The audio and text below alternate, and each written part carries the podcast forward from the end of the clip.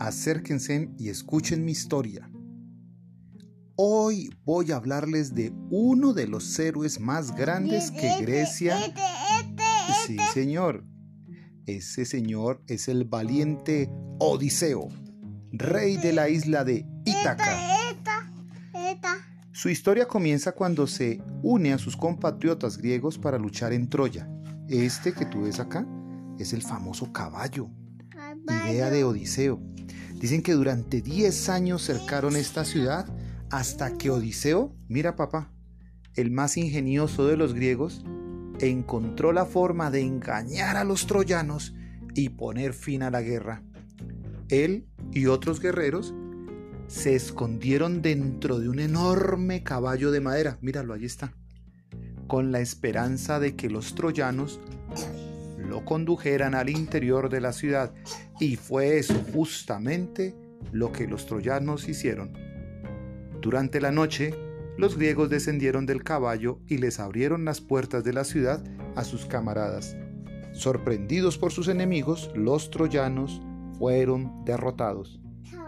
Cansado de la guerra, claro, fueron 10 años, y ansioso por reunirse con su esposa Penélope, Odiseo con su flota de 12 naves, al fin podía regresar a casa.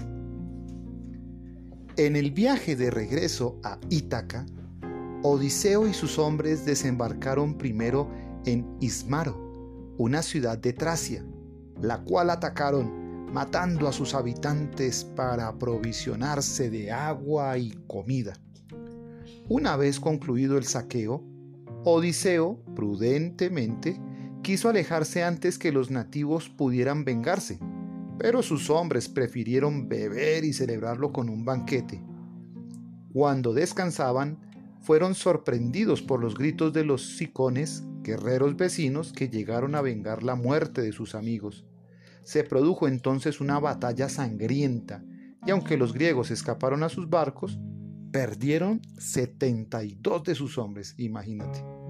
Lamentándose por la muerte de sus compañeros, los hombres navegaron hasta la tierra de los lotófagos. Allí, Odiseo envió a tres de sus hombres a explorar el terreno, pero como no regresaban, él mismo salió a buscarlos. Finalmente, los encontró vagando, aturdidos, y los arrastró a las naves. Pero ¿por qué los hombres de Odiseo terminaron aturdidos? Los lotógrafos les habían dado de comer el fruto del loto. Esa planta les hizo olvidar quiénes eran y sus deseos de regresar a casa. Mira, hijo, acá está la historia que te gusta, la del gigante. El cíclope polifermo Siguieron navegando y los hombres llegaron a la tierra de los cíclopes.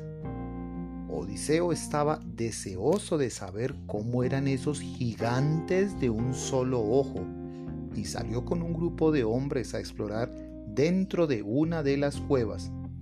Pronto llegó el dueño del lugar, el gigante Polifermo, que tenía un solo ojo en la mitad de su frente Polifermo se encolerizó al encontrar a los hombres en su casa e inmediatamente atrapó a dos de ellos y se los tragó de cena.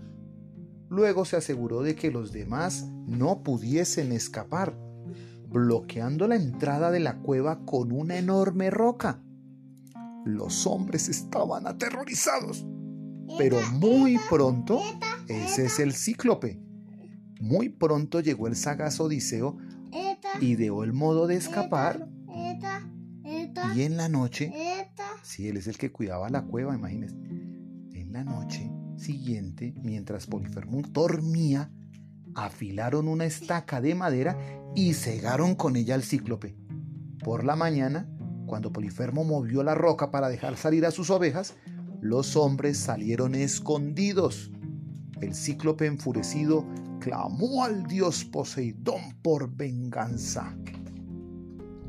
Cuentan que por la mañana el ciego cíclope se sentó en la entrada de la cueva y tocaba los lomos lanosos de sus ovejas para asegurarse que los hombres no escaparan.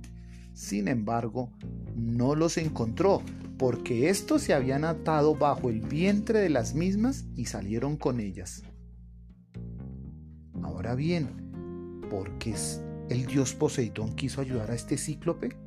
Sencillo, porque era uno de los hijos de este maravilloso dios, del dios del mar. Y por eso Poseidón se enfureció con Odiseo y juró que jamás permitiría que el héroe regresara a casa. Fin.